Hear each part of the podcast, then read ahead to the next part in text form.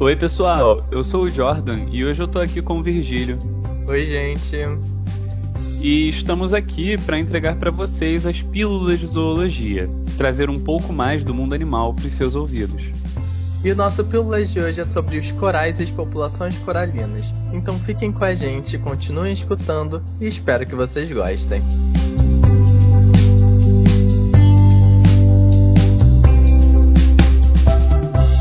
Cara, para quem fala da Austrália, assim, as pessoas esquecem totalmente como existem formas diversas e indecifráveis no oceano.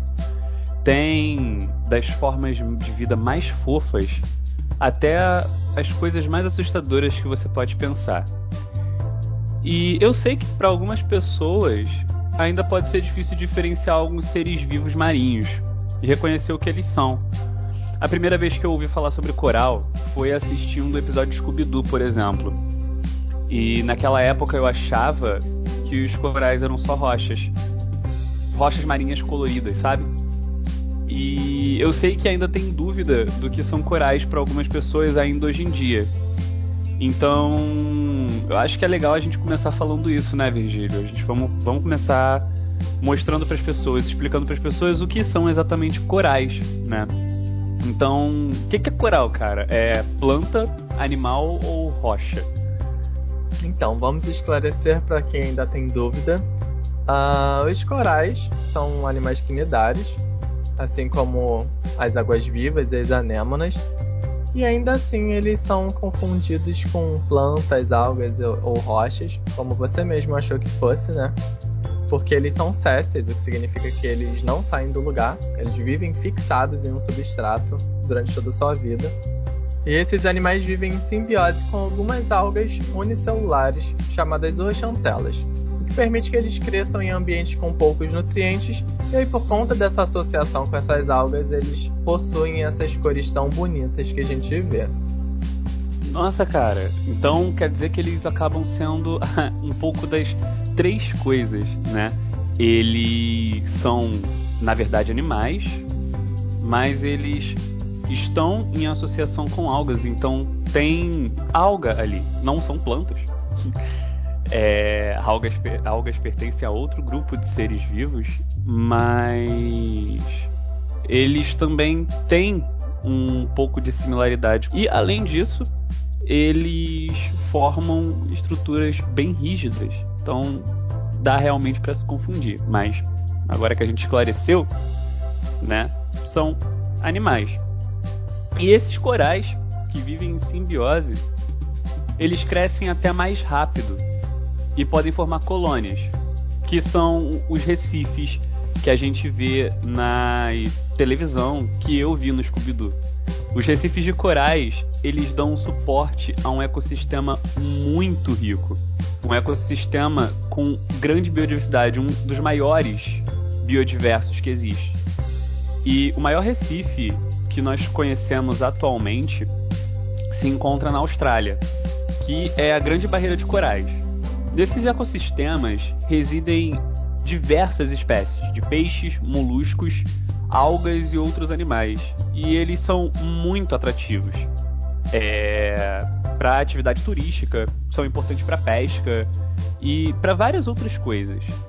Então já dá pra gente começar a imaginar o impacto que representa a perda desses corais em um ambiente, né? E é isso que está acontecendo, porque com o aumento da temperatura e a acidificação dos oceanos e alguns outros fatores também, como a exploração dos corais para fins ornamentais, os recifes têm sido degradados. Um processo que acontece com os corais que vocês provavelmente já ouviram falar é o branqueamento. Ele acontece quando a associação entre essas zooxantelas e os quinidários é desfeita, e por isso o coral vai perder a sua cor e pode morrer. E aí, por isso que o Virgílio falou, a gente tem o seguinte hoje em dia, pessoal. Os recifes coralíneos talvez sejam atualmente os ecossistemas mais vulneráveis da Terra. A era em que vivemos, pós-revolução industrial, está sendo marcada por uma expressiva mudança climática global, sendo uma das principais causas apontadas a emissão de gases estufas, aquilo que a gente adora comentar em qualquer oportunidade que a gente tem, em qualquer um dos nossos quadros de programa. Pois é, né? Além disso, a poluição também é um fator extremamente prejudicial e para qualquer forma de vida, né? Corais por todo o mundo têm morrido por esses fatores e os que sobrevivem ainda são acometidos por outras doenças mesmo assim. E outra coisa que a gente deve comentar também é como os corais que estão morrendo são importantes para as praias. O aquecimento global faz aumentar o nível do mar e junto com isso a erosão em praias. As praias elas deixam de existir com o aumento do nível do mar. Mas os corais, eles ajudam no controle dessa erosão. E quando eles estão saudáveis, são eles os maiores produtores de areia. Vocês sabiam disso? Tipo, coral produz areia. Então, sem eles, já conseguimos pensar em como as nossas praias podem ficar ou não ficar. E por isso, vários órgãos, cientistas, comunidades estão se esforçando para proteger os corais. Eles não dão suporte só lá para os oceanos, mas eles também dão suporte aqui à nossa vida terrestre. Nós humanos pescamos, nós frequentamos as praias, a gente vai fazer o que se esses corais simplesmente sumirem? E você pode até dizer que não gosta de praia. Eu, por exemplo, não sou muito fã. Muito menos frutos do mar que eu também acabo não gostando muito. Sinceramente, quando eu era criança eu gostava muito de camarão, mas hoje em dia não rola. É... Mas você inegavelmente faz uso indireto do que vem no mar. Tipo, cosmético, remédio, a gente falou do esqualeno um tempo atrás. E, de qualquer forma, mesmo se você não fizesse, a gente tem que lembrar sempre que não estamos sozinhos nesse mundo é extremamente importante preservarmos nossos recursos naturais para gerações futuras. E aí é a hora da pergunta: o que, que é que a gente tem feito? O que, que a gente tem feito, Virgílio? Para explicar o que a gente tem feito, a gente vai pontuar três mobilizações para preservação dos corais aqui. As três a gente considera bem importante e a gente quer deixar bem claro que essas não são as únicas e que todas elas são importantes também. Enfim, Vamos começar pelo Coral Reef Conservation Program, que é lá da América do Norte. Esse programa foi criado pela agência NOAA, nos Estados Unidos. A tradução dessa sigla é Administração Nacional Oceânica e Atmosférica, NOAA. E essa instituição ela é responsável por vários serviços que vão desde, como o nome sugere, oceanografia a meteorologia. Os trabalhos dessa instituição e os dados fornecidos pelos programas e pesquisas apoiadas pela agência são internacionalmente reconhecidos. Esse programa foi criado em 2000 pela Lei de Conservação de Recifes para proteger e recuperar os recifes do país. E esse programa conta com vários cientistas de várias áreas diferentes lá do NOAA, além de fazerem algumas parcerias com outras entidades diferentes desde o governo até outros grupos comunitários também. A estratégia desse programa é investir na ciência e o desenvolvimento para gerar resultados na conservação, e além do comprometimento com a divulgação e educação para o público, mantendo as pessoas sempre informadas para que elas também possam ajudar fazendo a parte delas. Esse último pedaço especialmente é muito lindo para mim. Cara, eles incentivam a ciência, dão todo o apoio que eles precisam para os cientistas e para informar as pessoas, para poder ajudar informando a sociedade, porque uma sociedade informada, uma população informada, consegue contribuir para a conservação do meio ambiente. Olha como isso é bonito, gente. Mas os Estados Unidos, eles não são os únicos a se preocupar com seus recifes. E eles nem devem ser os únicos, né? A gente também tem um plano de ação, né? Mesmo que tenha demorado mais um pouco, os Estados Unidos começaram antes de nós, bem antes até, mas o Brasil tem alguns esforços governamentais para a preservação dos recifes. A gente tem a Pancorais, né, o Plano Nacional de Ação para a Conservação de Ambientes Coralíneos, que tem o foco em preservar esses ecossistemas diminuindo os impactos antrópicos. Ou seja, ele, a gente tenta preservar os ecossistemas diminuindo a intervenção humana nesses ecossistemas e todo o, o impacto indireto da intervenção, né?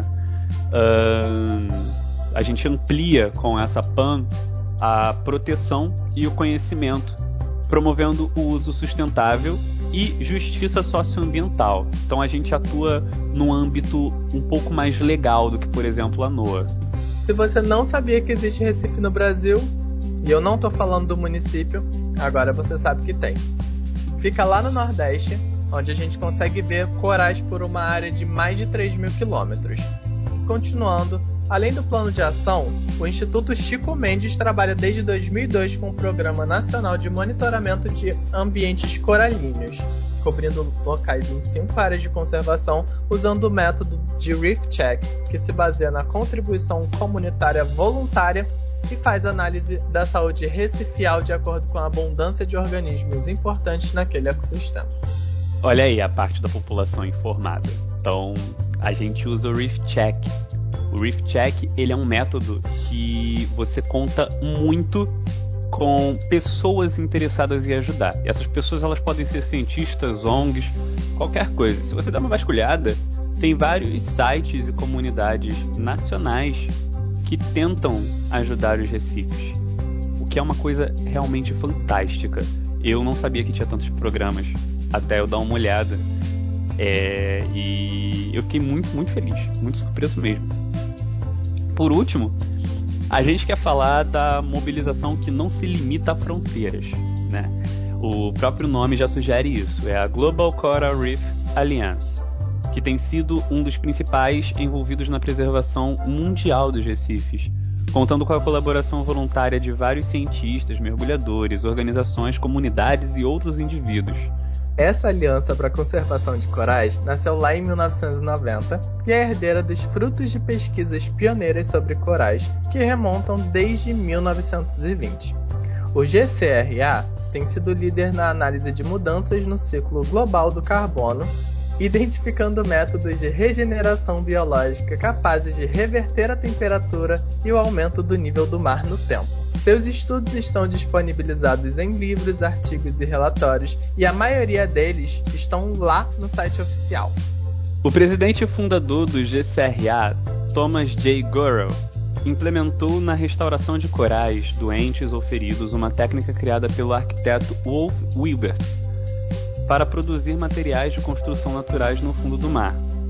O método é chamado BioRock por aumentar o crescimento dos corais abrindo margem para o desenvolvimento de outros organismos. Jordan, você já pensou que loucura a gente poder construir algo e essa coisa não precisar de manutenção porque ela se autorrepara? Cara, seria fantástico, parece coisa de filme futurista. Tipo, imagina, rachadura em casa não existindo mais. E é o que o BioRock faz. Esse método consiste na passagem de uma corrente elétrica por uma estrutura metálica, e aí isso estimula o crescimento de calcário nela. Com o tempo, essa estrutura vai ficando mais forte e o que é formado é bem parecido com cimento. E o melhor de tudo, gente, essa tecnologia é sustentável e ela pode ser alimentada com energia limpa. Energia limpa são aquelas renováveis que não, não degradam o ambiente né? ou causam o mínimo de impacto possível no caso.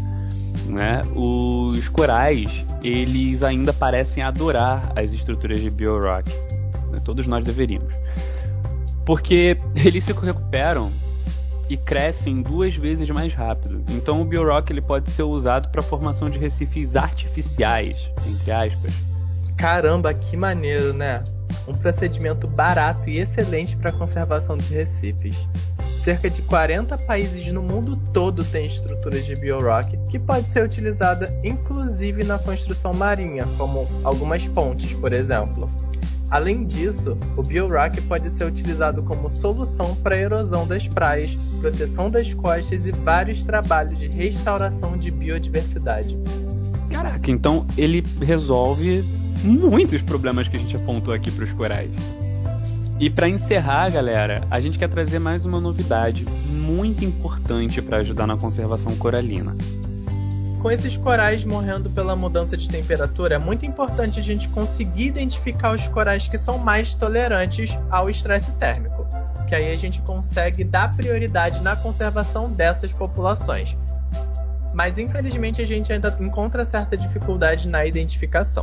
E aí, pensando nisso, pesquisadores da Arábia Saudita desenvolveram um teste portátil de curto prazo para poder ajudar na identificação desses corais, que foi nomeado como Coral Bleach Automated Stress System, CBASS a sigla. O teste se mostrou capaz de fornecer dados compatíveis com os testes de longo prazo comumente utilizados, gente. Esse método é econômico e padronizado. Ele foi feito para examinar os ensaios de estresse térmico agudo in situ. Significa que os pesquisadores podem fazer esses testes em campo, o que vai fazer com que os estudos sejam acelerados e, consequentemente, a conservação dos corais também. Então, galera, era isso que nós tínhamos para hoje. Se vocês gostaram do nosso episódio e querem dar uma estudada mais a fundo sobre o assunto, sobre tudo que a gente disse aqui, as nossas referências vão estar disponíveis na descrição desse episódio, tá? E não esqueçam de nos seguir lá nas redes sociais para participarem dos nossos quizzes, saberem algumas outras curiosidades e estarem sempre atualizados sobre os nossos novos episódios. É só buscar no Instagram e no Twitter por zoologiapodcast que vocês encontram a gente bem fácil. Eu espero que todo mundo tenha gostado e agradeço por vocês terem ouvido. Valeu e até a próxima.